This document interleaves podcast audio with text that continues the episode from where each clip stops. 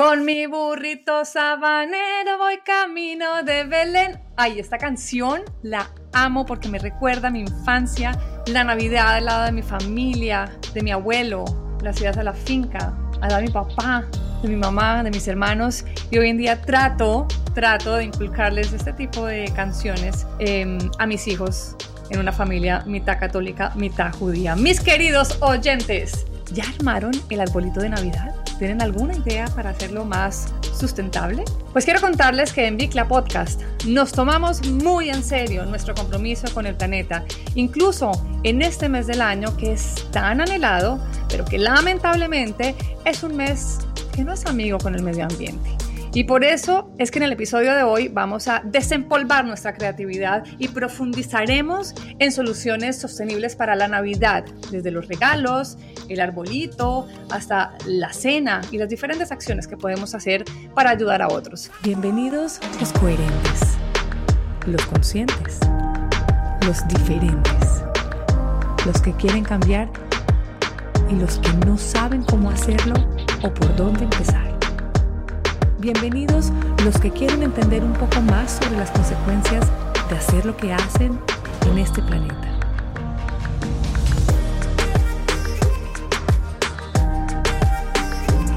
Bienvenidos a Bicla Podcast.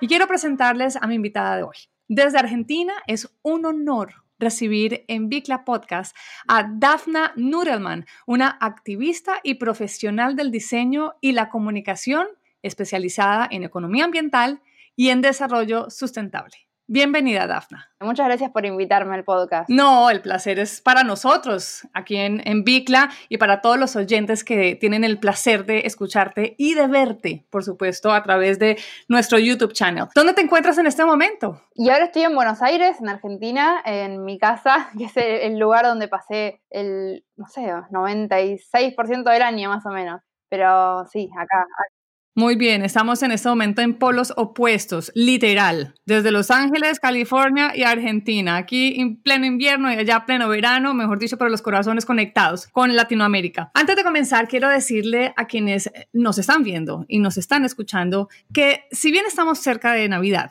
Cualquier momento es bueno para repensar y cambiar hábitos y tradiciones. Todo lo que vamos a hablar en este episodio son recomendaciones que esperamos de aquí en adelante les funcione y puedan poner en práctica. Ahora sí, Dafna, quisiera que empecemos por lo que a todos los que celebramos la Navidad nos encanta, y es el árbol. Sé que nunca tuviste esa tradición del arbolito porque eres judía, al igual que mi esposo, pero reconoces de alguna manera que, que es algo lindo y es muy icónico de la época y además tienes muchísimas ideas y consejos que nos van a ayudar porque te seguimos y te leemos en tus redes sociales. Los problemas del arbolito de Navidad para mí son dos. Uno, que el arbolito sea de plástico. Y dos, que si lo que queremos es un arbolito natural, pues se talan árboles reales que se tiran a la basura después de haber terminado la Navidad. Y parece obvio que es algo que no debería pasar pero es muy común en países como Estados Unidos donde los abetos y otras pináceas se han convertido en un objeto de consumo de usar y tirar como si fueran desechables,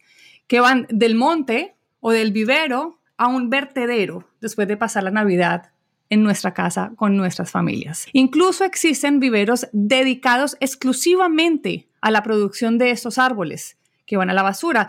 Y el dato más o menos es de 2 millones de árboles al año. Es una locura. Y en otros donde los reciben para darle un segundo uso, no he encontrado tantos de esos, pero parece que, cada vez van a ser más, espero. En Colombia, pues no es tan común el uso de árboles naturales y tengo entendido que en tu país, Argentina, tampoco, o no sé, ahora me aclaras esto. Seguimos la tradición del árbol de plástico, que año tras año se pone a la venta en todas partes, cada vez con más tecnología, con más luces metidas entre las ramas, y es una tradición que al final pues no pasa. Entonces, si optamos por tener un árbol de Navidad, Dafna, ¿cuáles son algunas ideas e inspiraciones para tener uno más sostenible? Incluyendo, obviamente, quiero que me hables de los consejos para decorarlo. Adelante, Dafna. Bueno, súper interesante esto que contabas, me parece, digo, voy a volver un poco a estos dos millones de árboles naturales y este, todo este negocio que, bueno, creo que todos lo, si, vimos la serie Friends, también hay, un capítulo en el que Phoebe y Joey están trabajando ahí sobre, sobre los árboles de Navidad y, ahí se ve como los árboles son árboles naturales y los, si, están un poco amarillitos, un poco chamuscados, directamente ni pueden venderse y terminan chipeándose, digamos, triturándose. Y bueno, como que ese es el, destino de la vida de esos árboles. Eso es lo que le, le, decía Joey, esto todo en clave cómica y en una serie obviamente ubicada en los 90, sin tanta conciencia ecológica. Pero me parece interesantísimo. Acá en Argentina tampoco tenemos esa costumbre. Supongo que tampoco tenemos estos árboles ni tan disponibles y acá, como vos decías, la imagen de la Navidad muy Coca-Colera, ¿no? de, la nieve y el oso polar y Papá Noel, todo vestido con pieles y la barba larga y el gorro, es muy del hemisferio norte. Entonces, bueno, acá quizás justamente también por ahí choca un poco, porque seguimos teniendo un pino, o sea, ¿por qué tenemos un pino si tampoco es zona de pinos? No es que acá se adapta a árboles nativos,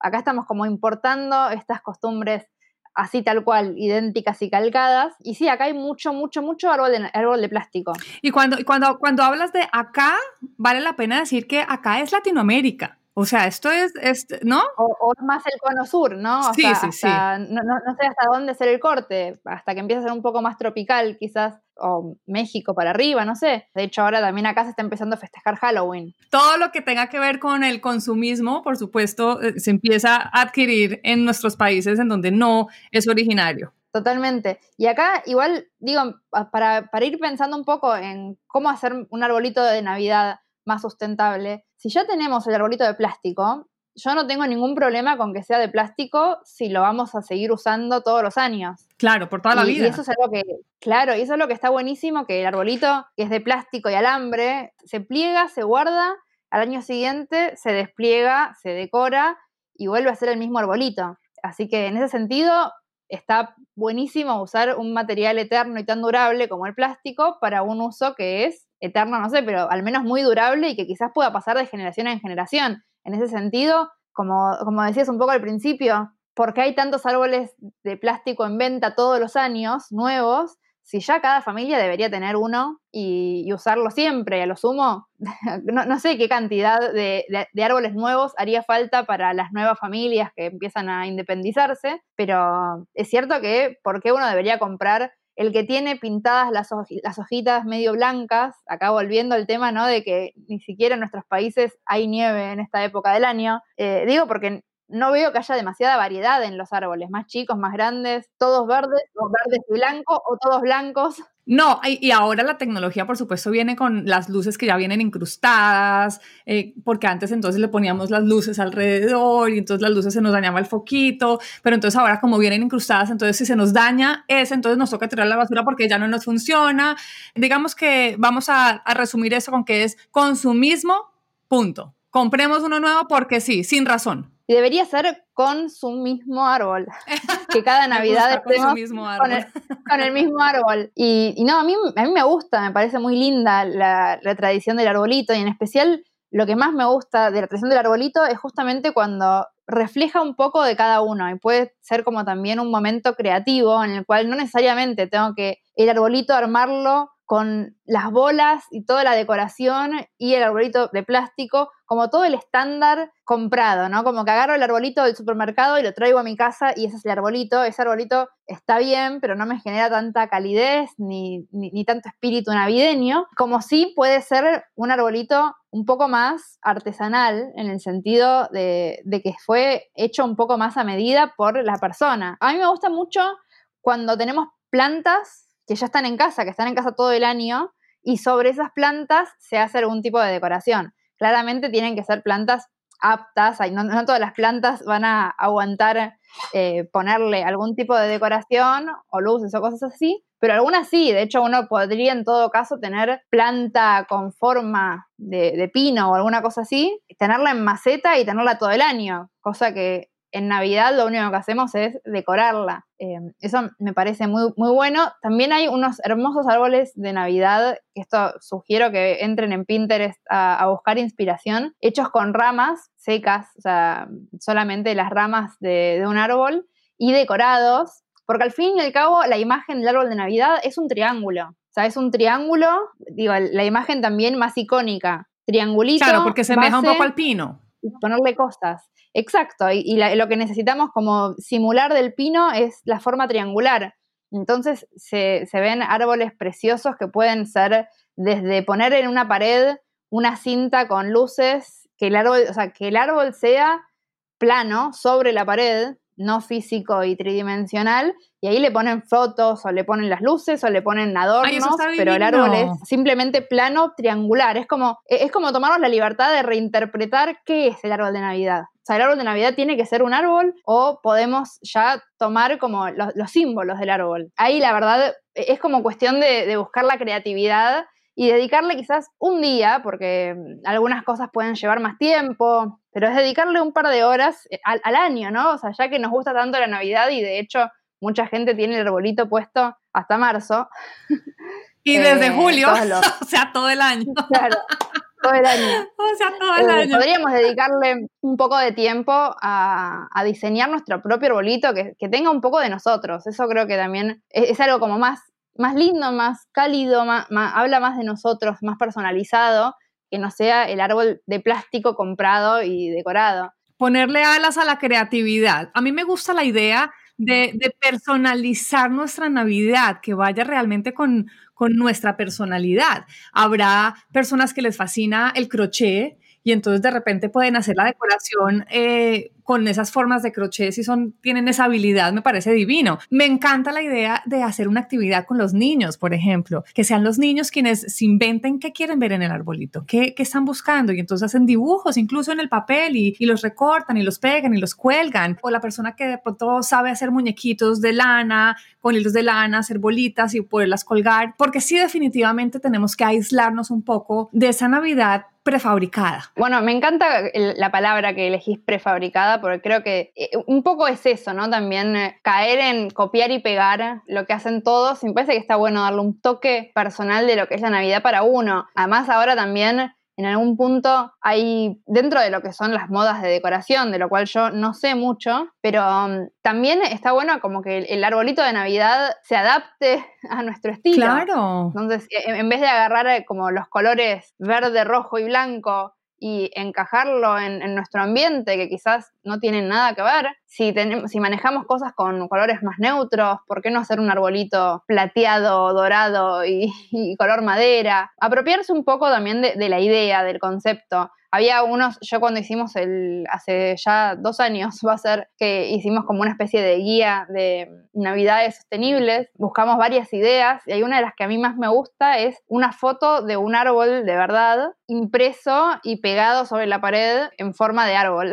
El meta árbol, es el árbol hecho de árbol, pero que no es un árbol. Y después la decoración es como más, em, acá en, la imagen que, había encontrado y que me gusta mucho, pasa más por quizás por las velas o un portarretrato con una linda foto y una linda plantita cerca y quizás armas un rinconcito de Navidad, un rinconcito del árbol, que, tiene que, que puede ser a otra escala, no tiene que ser el árbol a escala humana que mida dos metros.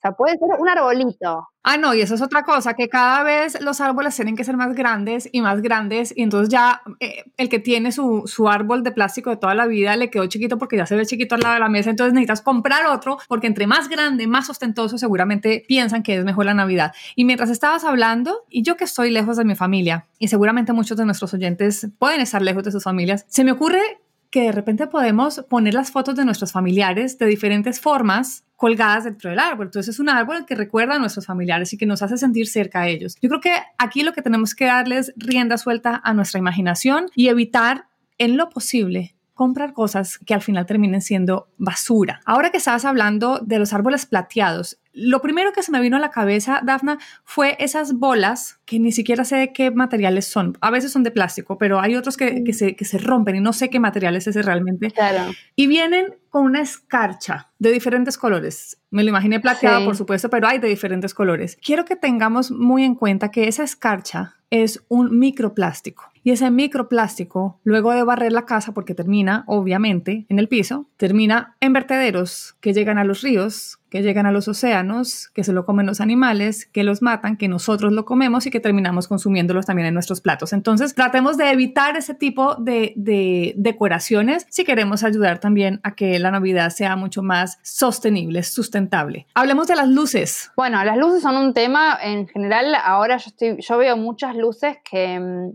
vienen con su propio set de pilas para, para hacer como inalámbricas. o sea, claramente todo el sistema de luces eh, tiene, tiene cable, pero para que vos puedas ponerlas, por ejemplo, en el balcón sin tener un tomacorrientes, vienen con su propio set de pilas y ahí ya nos estamos como metiendo en un callejón sin mm. salida. Necesitamos sí o sí tener pilas, usar pilas que sabemos que son terribles. Al final de su vida útil, un residuo especial, un residuo peligroso por los metales pesados que tiene y que en muchísimas muchísimas, muchísimas ciudades, voy a decir de Latinoamérica, no hay una gestión eh, adecuada, una gestión especial para este tipo de residuos. Yo nunca compré este tipo de luces, pero me animo a imaginar que están fabricadas en China en su enorme, enorme, enorme mayoría y que quizás muchas veces, de hecho, no debe ser, eh, lo, habré visto en una película, no creo que sea algo demasiado loco, que estas luces en el enchufe, si no son de muy buena calidad, generan incendios, y el árbol es de madera, bueno, problemas domésticos generados por esto.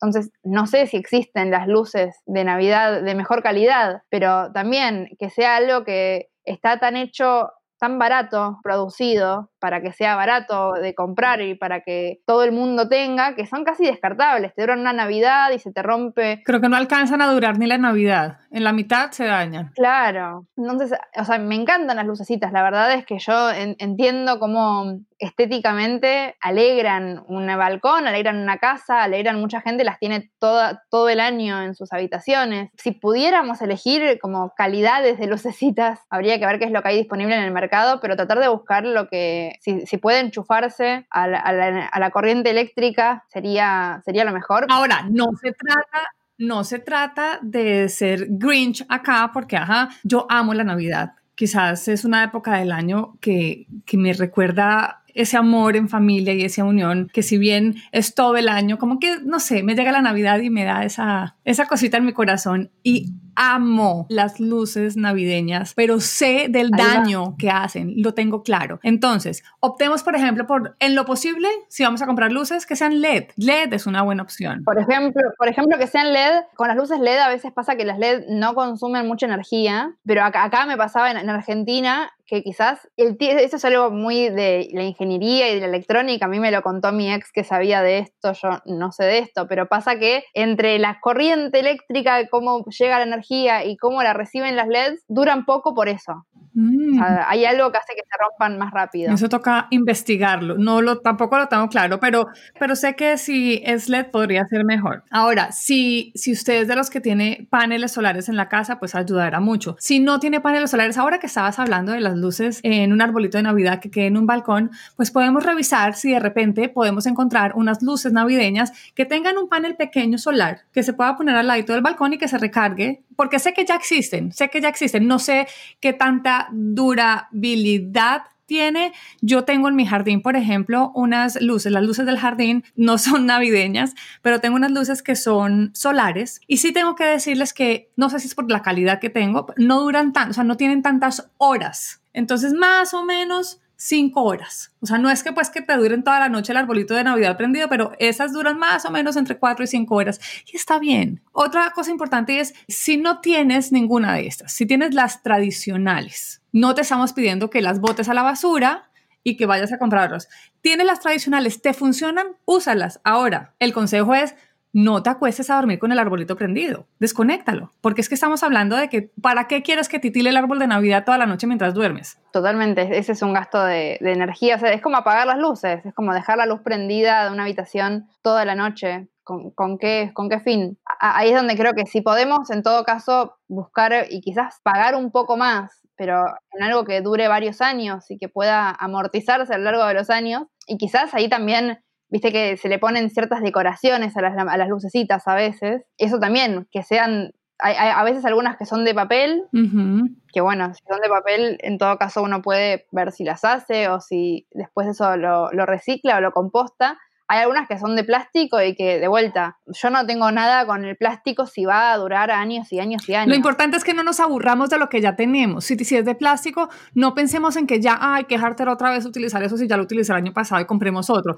No, o sea, si vamos a comprar que, que dure para toda la vida. Y, un dato que quería aquí anotar acerca de las luces, si tenemos luces, otro tip bueno es usar un temporizador en las luces para asegurarnos de que solo estén encendidas cuando sea necesario, porque a veces se nos olvida, a veces decimos, ay, que tengo que apagar el arbolito y... Claro, ahí te da fiaca, te da como pereza prenderlo y apagarlo. Bueno, Dafna, con el árbol de Navidad vienen los regalos. Y con ello, algo que siempre en lo personal eh, me ha parecido un dilema es, miércoles, ¿cómo lidiar con los niños si en general ellos tienen la ilusión de Papá Noel? Y en el caso de Colombia todavía creemos en el niño Dios, que va a llegar y les va a dejar muchos regalos en el árbol si se portan bien. Y además, aquí, como les dije, no se trata de ser Grinch, ni estamos diciendo que no les regalemos nada a nuestros hijos, esa decisión dependerá de cada familia y contexto. Pero ese tema me parece complejo, porque los más chiquititos están en un mundo tan consumista que siempre terminamos llenándolos de juguetes y me incluyo, ojo, me incluyo con vergüenza, pero los llenamos de juguetes, los llenamos de juguetes que en su gran mayoría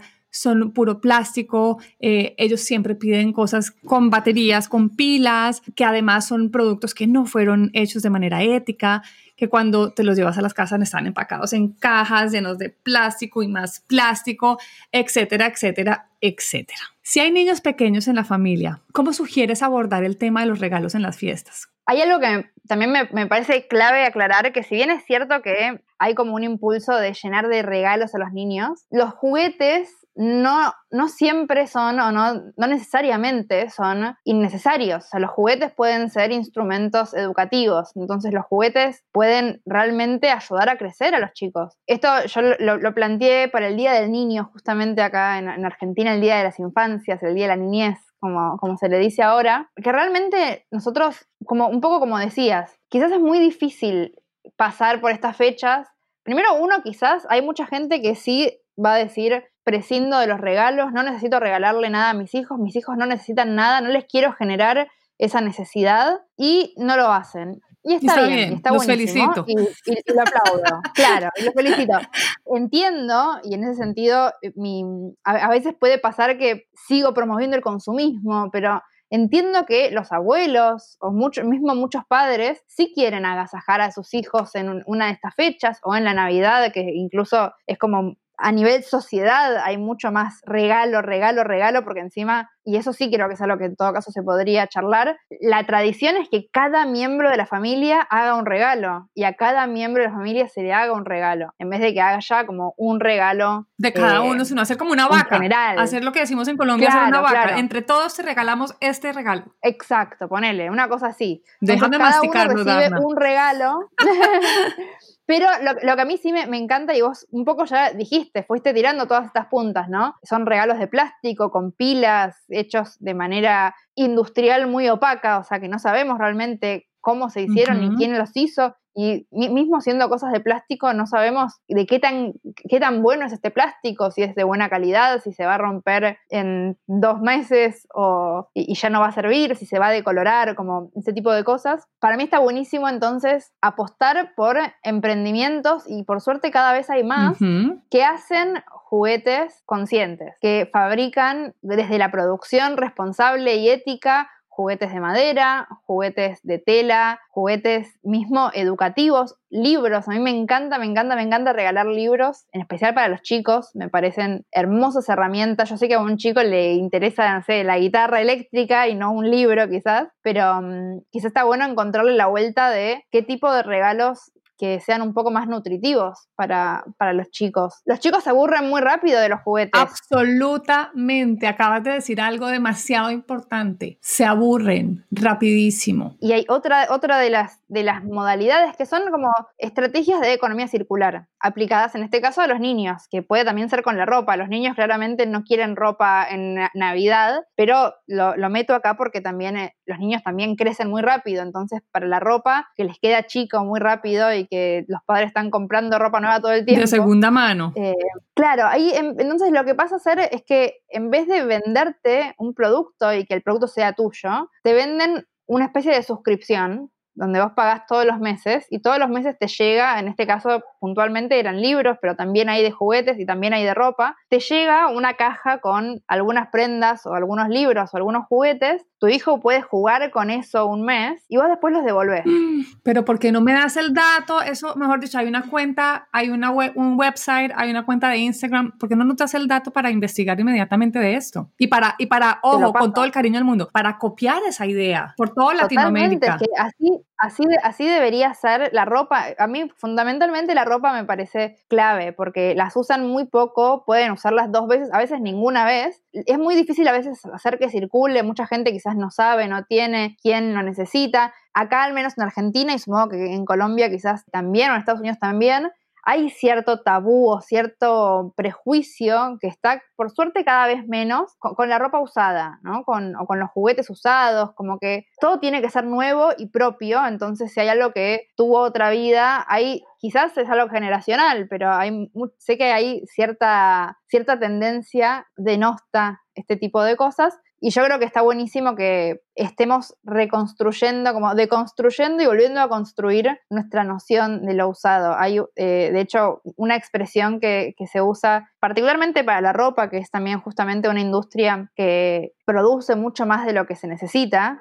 en, todo el mundo, que es el concepto de ropa preamada. Me, me gusta mucho. Y bueno, puede pasar lo mismo con los juguetes, con los libros, ¿no? Cuando me hablas ahora de la ropa preamada, me acordé de un cumpleaños de uno de mis hijos que se puede aplicar, esto que les voy a contar se puede aplicar a la Navidad. Y en ese cumpleaños yo le dije a todas mis amigas, miren, mi hijo todavía está chiquitico, él no entiende esto y qué bueno que desde temprana edad podamos inculcarle algo que confieso, no perduró en el tiempo. Y la idea cuál fue, no le compren ningún regalo a mi hijo, no le traigan regalos nuevos, se los pido yo les pido que le digan a sus hijos que escojan un juguete que tienen en su cuarto, que ya no miran, que ya, como dice Dafna, se aburrieron, pero que se lo quieren entregar a mi hijo. ¿Y por qué razón? Tú no sabes, Dafna, lo lindo que fue ese cumpleaños, porque primero, no tenían que empacarlo, porque para qué si ya estaba usado. Seguramente ya habían jugado con él juntos. Y, y las cartas eran tan bonitas porque era, te estoy regalando esto porque ese día jugamos y a ti te gustó. Una razón muy simple, pero muy linda. Qué linda. Sí,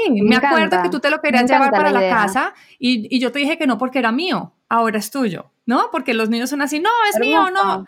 Y, y, siempre se quieren llevar el juguete del amiguito para la casa y, y, ese día fue la oportunidad de ellos decir, ¿sabes qué? Sí, yo ya jugué mucho con él, te lo quiero regalar. Es un punto ya para hablar con psicología de niños, pero al final así son, así somos los seres humanos. A veces nos gusta, al otro día ya no nos gusta. Sí, y lo, bueno, y lo bueno justamente además también es que la novedad, uno, uno muchas veces lo que necesita es la novedad, lo nuevo, lo que cambia entonces, está bueno que el regalo, no importa que alguien lo usó antes, alguien lo jugó antes, para tu hijo era nuevo, quizás. O sea, más allá de que quizás alguno sí lo jugó y, lo conocía, eh, acá el, tema es que el juguete es nuevo para mí. me compré mi bicicleta usada, para mí es una bicicleta nueva yo no sé si, eh, cuál fue la historia de la bicicleta antes. Es nueva para mí. Está bueno como cambiar un poco estos conceptos de, usado, nuevo. Ah, siento que hay en, un sector de la sociedad, hay como una cara de, como de si fuese de asco asociada a... A que está usado, sí.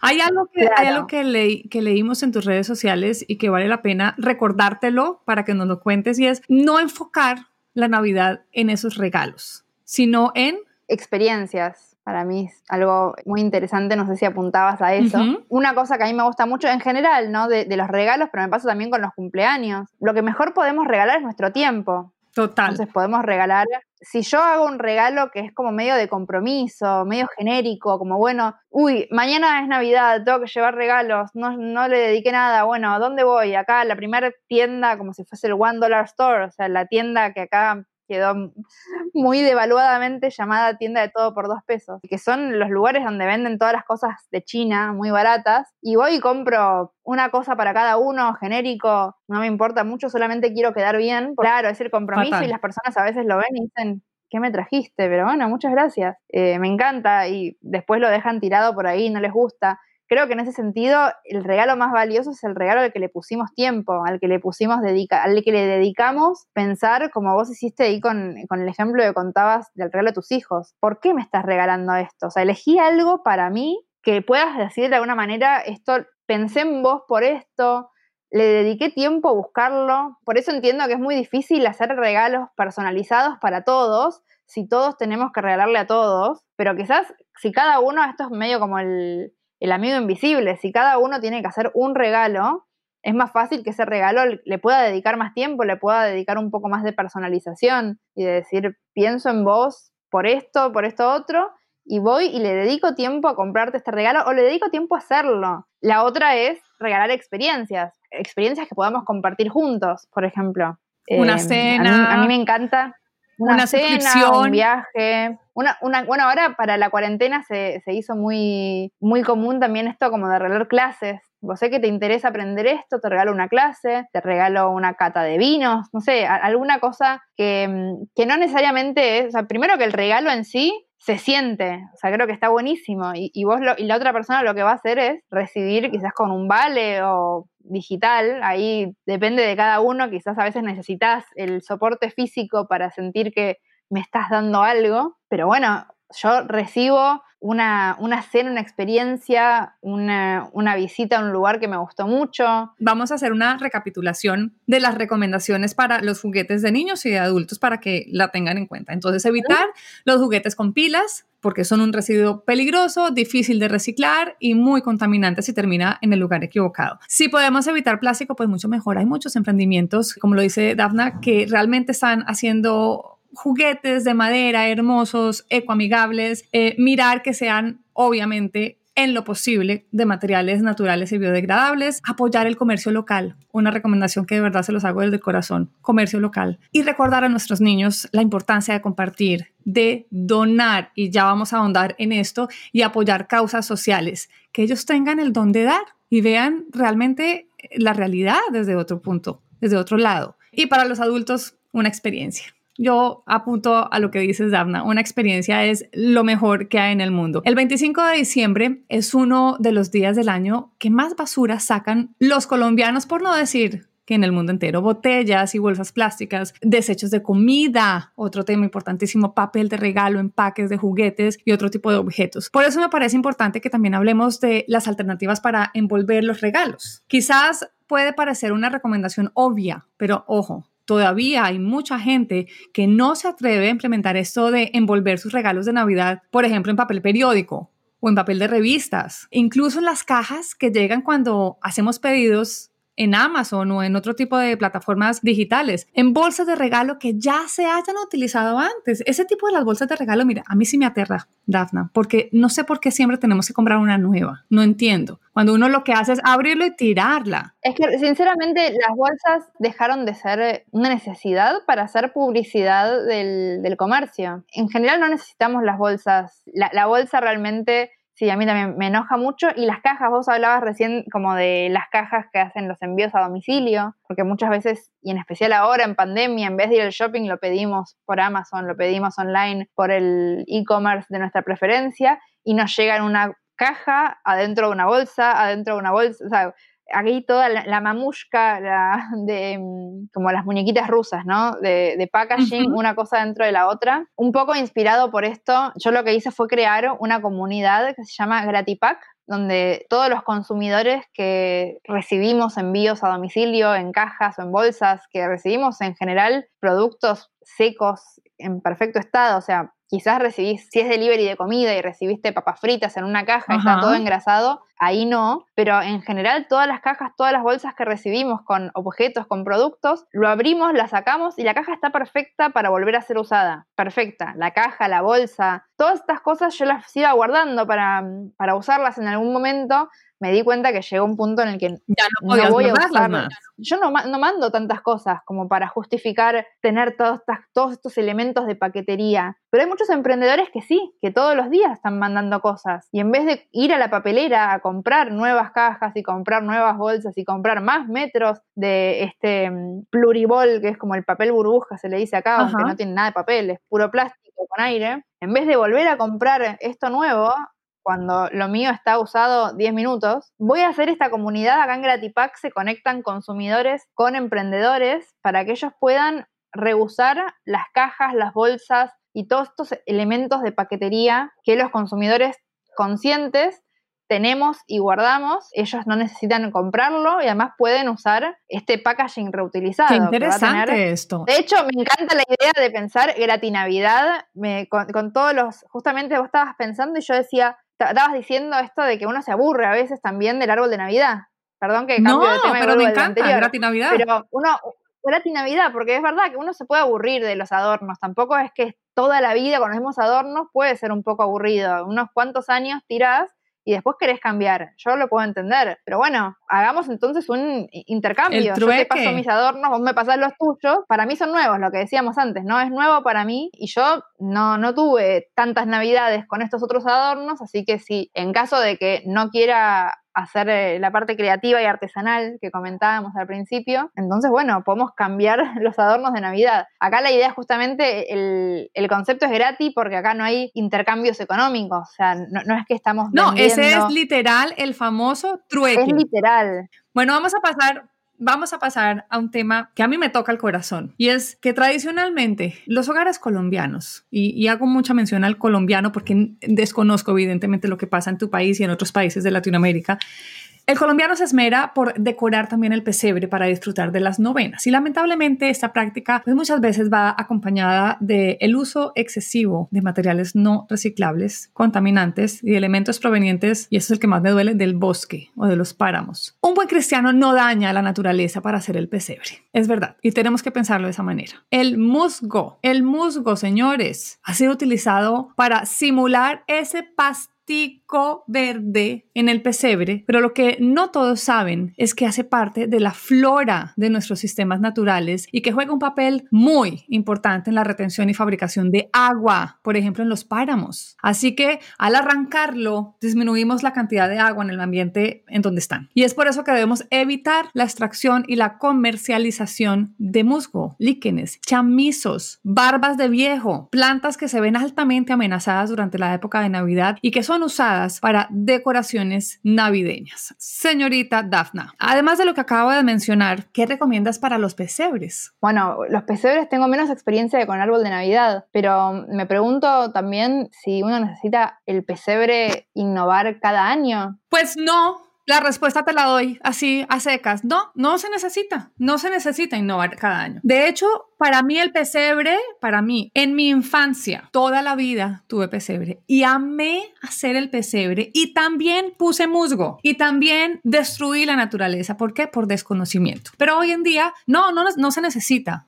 realmente tener un pesebre nuevo cada año. Para mí, hoy en día el pesebre, para los creyentes eh, muy católicos que siguen la tradición navideña, María y José, y ya, yo, yo creo que uno no necesita nada más. Pero hay unos pesebres lindísimos hoy en día, eh, artesanales, que además duran por muchos años y a esos tenemos que apostar. Yo, yo le apunto a eso. A mí también tengo dos ideas que se me ocurrieron escuchándote hablar del pesebre y del el pastito. Primero, no necesitamos usar, como vos decías, ¿no? Como extraer de la naturaleza un ser vivo, como es el musgo, que está vivo y que de hecho, como contabas, tiene una función fundamental en el ecosistema. No necesitamos extraer un ser vivo, podemos, ¿por qué no usar, de hecho, paja o, algún tipo de, otro tipo de, material natural, porque tampoco vamos a reemplazarlo por plástico, que también ya me imagino, si no, los microplásticos que puede desprender algo así, pero paja que puede ser residuo de, otro, de otra industria. Estamos simulando, de hecho,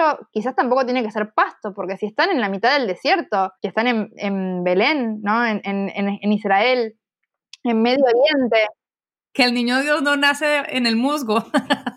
Claro, no, no, nace en el musgo, porque tenemos esta imagen de, cómo era el pesebre, que quizás no se corresponde incluso con, con la realidad geográfica. Pero bueno, ahí nos regresamos al comienzo de esta conversación y es dejar volar la imaginación, la creatividad. Sí que es importante en esta época de Navidad, especialmente si queremos tornar nuestra Navidad en algo mucho más sostenible, más sustentable. Bueno, y todos amamos la comida de las fiestas navideñas. Vuelve a que aparece un problema muy grave. Y es que para el 28 de diciembre nadie quiere seguir comiendo lo mismo del 24 o del 25. Y lo mismo pasa el 31 de diciembre, que el, 5 de enero todavía seguimos haciendo el, calentado del recalentado y la, y la arepa rellena y la empanada rellena y todo, porque ya hicimos tanta comida que al final terminamos tirándola a la basura. Parece que todos los años tenemos el mismo miedo y es a que se acabe la comida, como si de verdad llegara y es un miedo no sé cuántas personas tenemos que alimentar, pero como que lo multiplicamos por ocho porque de repente alguien quiere comer más y terminamos de verdad con una cantidad de comida que se tira a la basura, sobrando un montón de comida cuando sabemos que hay una cantidad de gente en el mundo que muere de hambre. En mi país, en Colombia,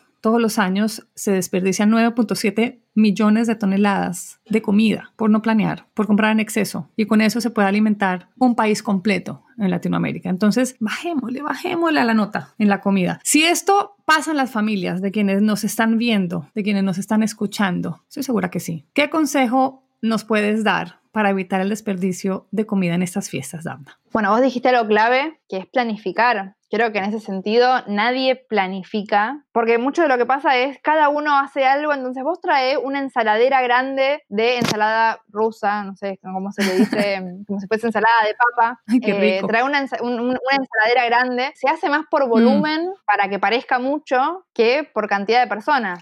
Y eso hace cada uno. Entonces, un poco lo que termina pasando sobre todo es que termina viendo 15 ensaladas para 10 personas. Yo creo que quizás tenemos todos como esta mentalidad un poco heredada de la generación de posguerra. Yo creo que ahí peco mucho. Eh, a mí me gusta ser generosa con la comida y... Mejor que sobre y no que falte. el cuento de mejor que sobre y no que falte, pero a veces uno se pasa de calidad. Entonces, en ese caso, mi recomendación. Y se me ocurre, por ejemplo, algo que para muchos es mal visto y es, se acabó la Navidad, se acabó la noche, me sobró comida, ¿por qué no te llevas un poquito para tu casa? Ahí está, cada uno puede llevar su tupper. Y es mal visto porque la gente dice, yo qué me voy a llevar una, un, un, doggy bag para la casa, no nada que ver. Para el judaísmo eso es muy común y se llama pécale, es, muy común que sobre comida, entonces cada uno se lleva como un paquetito con, con la comida que, que sobró y está buenísimo que cada uno pueda también planificar que va a sobrar, entonces yo me voy a llevar el tupper vacío ponémelo acá, así tampoco después, porque hay un,